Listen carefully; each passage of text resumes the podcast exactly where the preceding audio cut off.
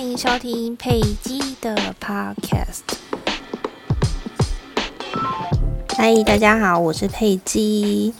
呃，今天想要跟大家分享一个我最近就是发现蛮有趣的一个人物，他叫做红绿灯的黄，是呃，就是中国大陆呃直播最近就是卖货很红的一个女主播。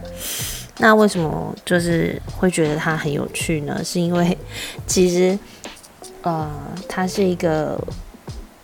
呃，有点像女丑角的一一个卖货的女主播，然后主要是因为我最近就是呃在抖音上看见了她在卖货，蛮有趣的画面，那所以我觉得，嗯，就是想来特特地聊聊，我觉得就是以目前直播卖货，台湾跟中国大陆其实在。嗯，操作上的风格蛮不一样的。那如果大家有兴趣的话，可以就是去看看，呃，中国大陆在直播卖货的一些过程。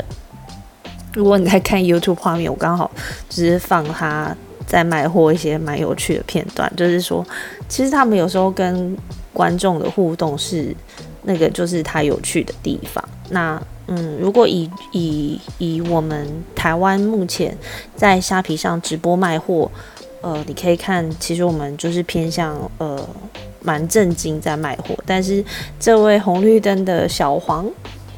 这位女主播呢，她就是呃会跟观众称兄道弟啊，然后就是也会骂观众，因为主要是因为观众也蛮喜欢惹毛她，问她一些奇怪的问题，所以他们有趣的地方就在于他们和观众之间的互动。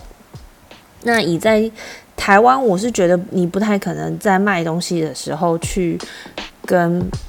呃，就是这些客人对骂，基本上 这样子的话，你应该卖不出东西。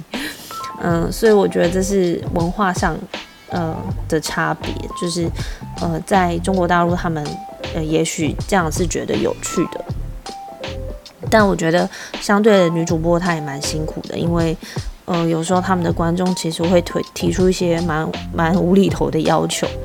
或者是说，呃，这个过程当中，我也不确定说，呃，在你还没有这么有名气的时候，其实你也不太能用这样的技巧在卖货。我相信，如果你把呃观众骂跑了，你其实是卖不了货的。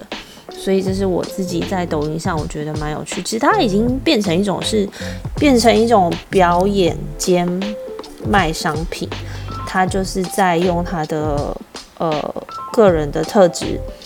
在演出一场，嗯，看起来像在卖东西，但其实卖什么东西，我觉得对观众而言也不是重点了。其实观众就是喜欢他的个人舞台魅力，那就是，呃，这是我我我觉得他有趣的地方。所以其实抖音上蛮多他的短视频，都是在剪他嗯直播卖货的时候有趣的互画面或互动这样。那他们其实他们的舞台效果也是走比较夸张的风格，这也是跟台湾我觉得在直播文化上不太一样的地方。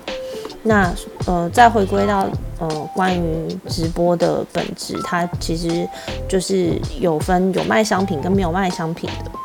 那呃，端看你自己怎么去呃在什么样的。